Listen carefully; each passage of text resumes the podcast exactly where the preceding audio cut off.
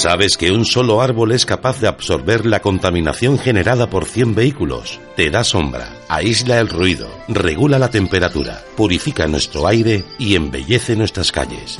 El plan de arbolado de la Diputación de Cádiz te da vida. Cada año ofrecemos a nuestra provincia más de 35.000 arbustos y casi 6.000 árboles. Diputación de Cádiz, por una provincia más sostenible.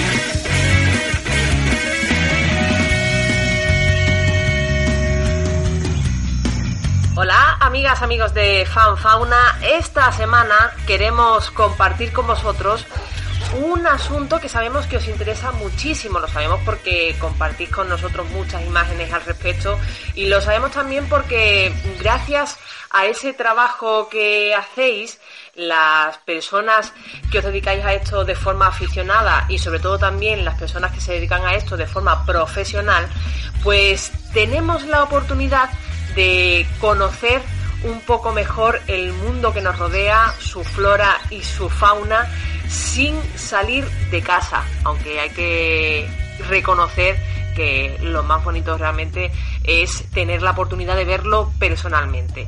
En cualquier caso, gracias al trabajo de personas como por ejemplo la que nos va a hablar ahora, pues tenemos la oportunidad de conocer la naturaleza que nos rodea. Vamos a compartir un ratito con Reclu Fernández, que es un fotógrafo profesional de naturaleza, en su día fundador de la Asociación Gaditana de Fotógrafos de Naturaleza, Gafona, junto con otras muchas personas y que en estos años pues lleva viviendo en primera persona precisamente los avatares de esta profesión tan arriesgada para ganarse la vida como es la fotografía, el periodismo documental y todo lo que le rodea. Vamos en primer lugar a saludarlo. Muy buenas, Reclu. Buenas. Yo pensaba, digo, digo, a que no está, a que después de la parrafada que me he pegado no está ya el teléfono, menos mal, menos mal. ¿En qué consiste la actividad de esta asociación? Porque hay otras asociaciones de fotografía en la provincia de Cádiz, pero esta específicamente sí que lleva el sello de naturaleza. ¿Eso qué significa? Hombre, pues como dice el sello un poco, eh, naturaleza, somos fotógrafos de naturaleza, somos amantes de naturaleza, no es nada más de fotografía, sino somos gente que realmente nos gusta el entorno natural. Aquí en la provincia de Cádiz tenemos de todo un poco y es digamos, una categoría dentro de lo que es la fotografía en general, pero que solo nos dedicamos a fotografía de naturaleza claro, llevando unos parámetros en el tema de que eh, la conservación pues, se puede difundir a través de lo que es la fotografía, pero también pues, respetando el entorno, es decir, que, que somos sobre todo amantes de la naturaleza y luego fotógrafos. Eso precisamente era eh, uno de los asuntos que, mm, que quería plantearte. ¿Cómo se llega a ser fotógrafo de naturaleza? Eh, porque realmente no la conozco en profundidad, pero aseguraría que respecto a la fotografía es una quizá de las más difíciles de ejecutar para ganarse la vida, porque primero que hay mucha competencia y segundo que hay no hay tantos medios especializados como para poder desempeñar esta labor. En verdad nosotros empezamos desde pequeño, el que le gusta el campo, el que le gusta, digamos, la naturaleza tiene el tema de que cuando va a algún sitio se quiere llevar un recuerdo, plasmar algún momento de lo que ha vivido. Entonces, claro, un, fotógrafo de naturaleza tiene que ser ante naturalista o amante a la naturaleza. No, yo mismo personalmente empecé a través de ir con mi padre al campo.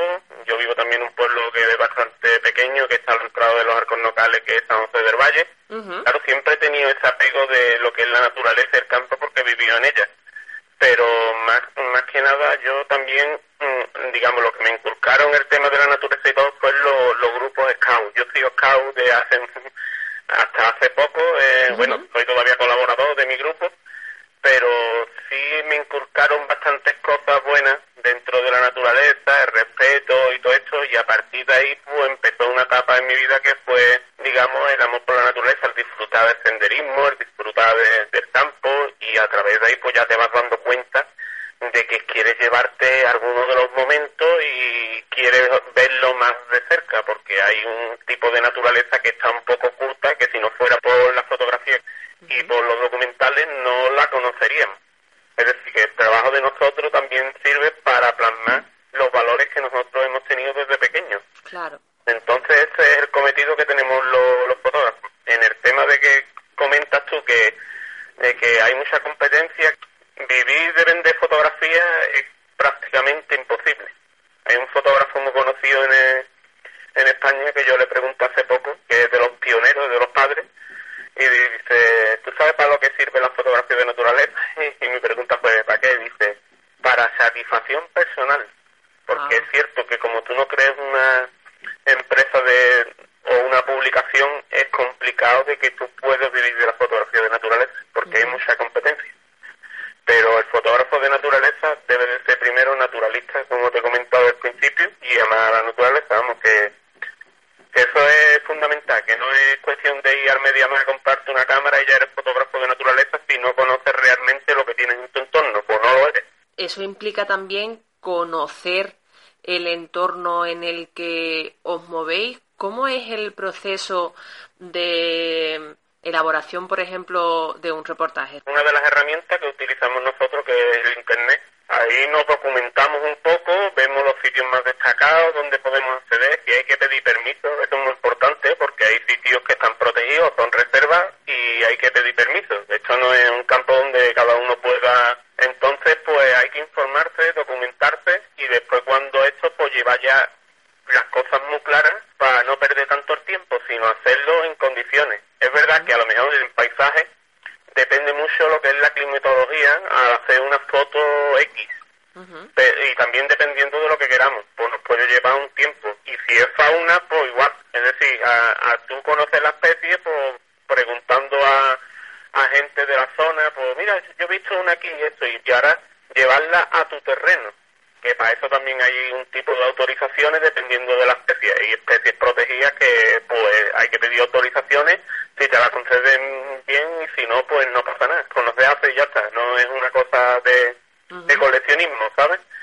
Y más que nada eso. Primero es documentarse y después es plasmarla. Yo conozco en el caso de algunos fotógrafos que llevan hasta biólogos para que le ayuden, digamos, a, a- a que su trabajo sea más fácil a la hora de decir, pues esta especie suele hacer esto, esto y esto cuando está en el palo comiendo esto lo otro. Entonces, claro, es un poco sacar, llevar un trabajo realizado antes de, de plasmarlo en el campo y sabes ya lo que te vas a encontrar más o menos, lo que no te vas a encontrar. Lo que pasa es que la naturaleza es, tú sabes, es muy, lo mismo y te cree que va a llover y cuando llegas allí pues no va a llover. Eh, yo mismo, a- hay días aquí que, que está lloviendo quiero hacer alguna foto de paisaje de costa y me voy a lo mejor a, a Roche o a cualquier, o a Tarifa, a cualquier sitio y allí está el día bueno. Entonces, Sí. poco- por eso hay que mirar tiempo, hay que mirar, por hacer trabajo, digamos, hay primero que documentarse y hacer un trabajo de,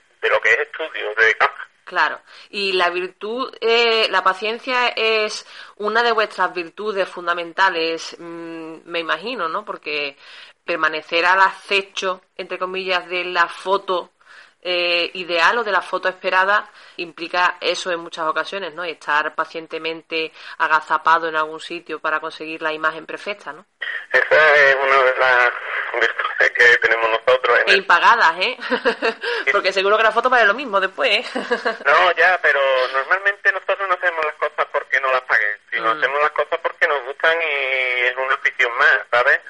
Normalmente tenemos nuestro trabajo aparte de, de nuestro hobby, pero eh, la espera y, y eso es lo fundamental. Si tú no tienes espera, es, eh, Vosotros, Reclu, a la hora de realizar vuestro trabajo desde un punto de vista profesional, tenéis una especie de decálogo de buenas prácticas que de alguna manera rige el trabajo que hacéis y además también lo distingue de alguna manera del trabajo que podemos hacer eh, el resto de personas de forma, bueno, no sería trabajo, ¿no? De forma altruista o aficionada. ¿Cuáles son las principales normas que tenéis a la hora de realizar eh, fotografías en la naturaleza?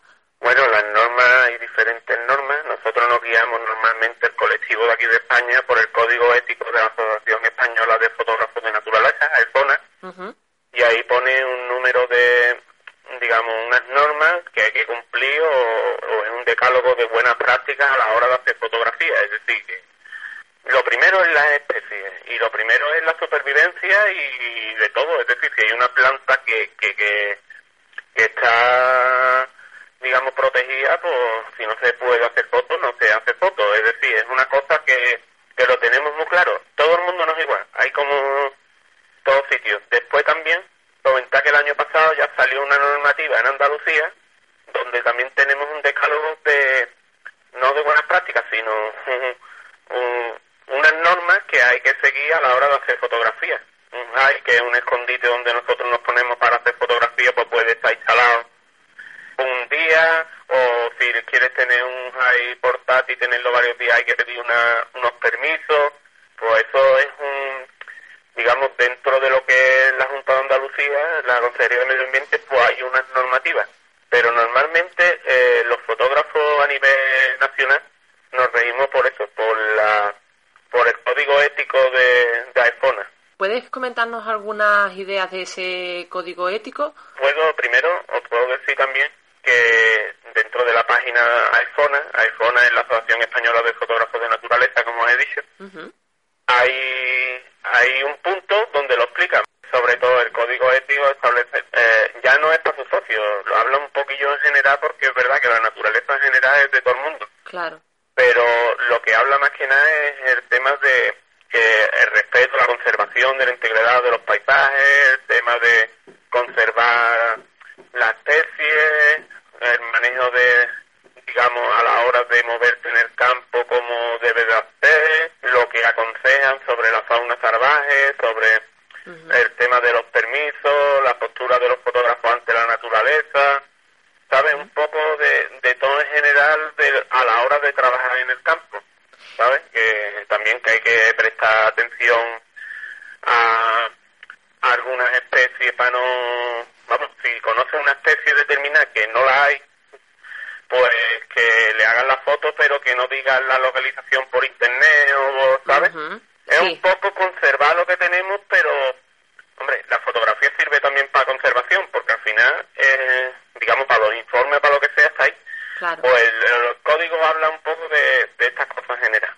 Y Reclu, desde el punto de vista de la manipulación del medio que nos rodea para poder conseguir una imagen perfecta, eh, ¿cómo lo lleváis? ¿Estáis a favor o en contra? Quiero decir, si por ejemplo necesitáis... Veo que me has entendido, así que... científico que vienes tú, digamos, a lo mejor te puede acompañar un agente de medio ambiente en el caso, o algo, y necesitan para una guía un informe que es, digamos, histórico para guardarlo, en este carácter sí. Pero eh, yo personalmente prefiero de que las cosas están en el campo como están y no hay que tocarlas, ¿vale? Hay también otro tipo que es como el anillamiento científico, que hay gente que anilla, esto lo otro. Claro, tienen contacto con las aves en las manos. Es verdad que después, a la hora pues, de... Mira, yo mismo estuve en un voluntariado en Italia y vimos que una de las aves que llegaron era de Madrid, era anillada en Madrid. Y, y pues, pues, ahí sirve, ¿sabes? El rodeo más o menos que ha tenido esa ave. Entonces, claro, a mí el anillamiento, si es para carácter científico, sí. Si es para competición, pues como que no. Porque algunas veces lo veo un poco competitivo. Yo he anillado cuatro, tú has anillado seis. Y lo que sí no me gusta personalmente, que se lo digo, tengo muchísimos amigos anilladores, lo que no me gusta es la fotito de la mano, con la mano con el ave. eh, porque incita un poco a lo que es, digamos, mmm, pues a, que la gente quiera coger el ave con las manos para hacerse la foto. Claro. Entonces, pues claro, opinión, yo estoy un poco, digamos, digamos que no quiero que se toque nada. Yo no partiría una orquídea para hacer una foto, yo no me pondría en un nido. Sí. A lo mejor al principio por desconocimiento, pues sí me he acercado cerca de un nido, no te digo que no. Pero a, día de hoy, sabiendo lo que hay en el campo, eh, no me gustan las fotos de niños, no me gustaría de que yo, de que, bueno, hay gente que se pueden hacer mejores fotos cortando gusta esto y lo otro, yo no soy de eso. A mí me interesa más la naturaleza que la fotografía. O yo intentaría buscar otra especie a lo mejor de planta, la misma la especie pero en otra localización y hacer las fotos, en vez de cortarla. Hay muchísima gente que parece que no, pero hacen daño porque no conocen, se meten donde no se tienen que meter y su único fan es o, o hacer la fotografía en general, digamos, la foto, importándole si se carga un nido de algo o simplemente coleccionar. Eso es lo peor que puede quedar un fotógrafo, es el coleccionismo. El que yo no tengo esta planta, me falta esta y me falta esta ave y me falta la otra. Yo en este tema personalmente, y te estoy hablando con, tengo amigos que les gusta tener varias plantas, pero claro, para su catálogo, para, digamos, para, para temas de conservación también, a la hora de sacar una guía que sirva para los chavales, que lo veo muy bien pero hay gente muy radical que lo que va es porque si yo no tengo esto, yo no... Y muchas veces, muchas localizaciones no se pueden dar porque, vamos, hay un expolio de plantas muchas veces que, o de aves o de lo que sea que es impresionante. Entonces, pues, mm, yo soy muy cerrado para esas cosas, la verdad. Yo me interesa más el campo que, hacer cuatro fotos. Hay muchos fotógrafos que están muy mal vistos y es por el tema, por las prácticas. Pero de eso en Cádiz no tenemos. En Cádiz todo está muy bien. Hombre, en Cádiz hay de todo un poquito, pero que no tampoco somos tan radicales. Hay peores sitios. En el norte por ahí hay de todo, ¿sabes? Se ve de todo porque en el Facebook más o menos nos, conocemos casi todos y al final nos quedamos un poco locos hacer una foto una semana de una orquídea y a la semana siguiente y, y, verlo con la soleta arrancada, ¿no? Claro. Entonces, por eso hay que tener mucho cuidado también con lo que se sube en redes sociales y en todo el tema. Por eso a mí no me gusta mucho publicar las fotos ya de por sí, pero no las fotos de las localizaciones o los sitios, o marcarla donde está.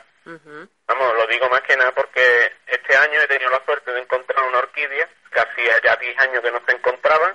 Yo hice fotos, pero en ningún momento le dije a nadie las localizaciones, sino llamé a los técnicos que les corresponde. En este caso vino Antonio que es técnico de, del Jardín Botánico del Bosque, y vino y lo documentó, hizo fotos, esto, y ya se sabe que hay otra colonia. Pues, Reclu, muchísimas gracias por atendernos.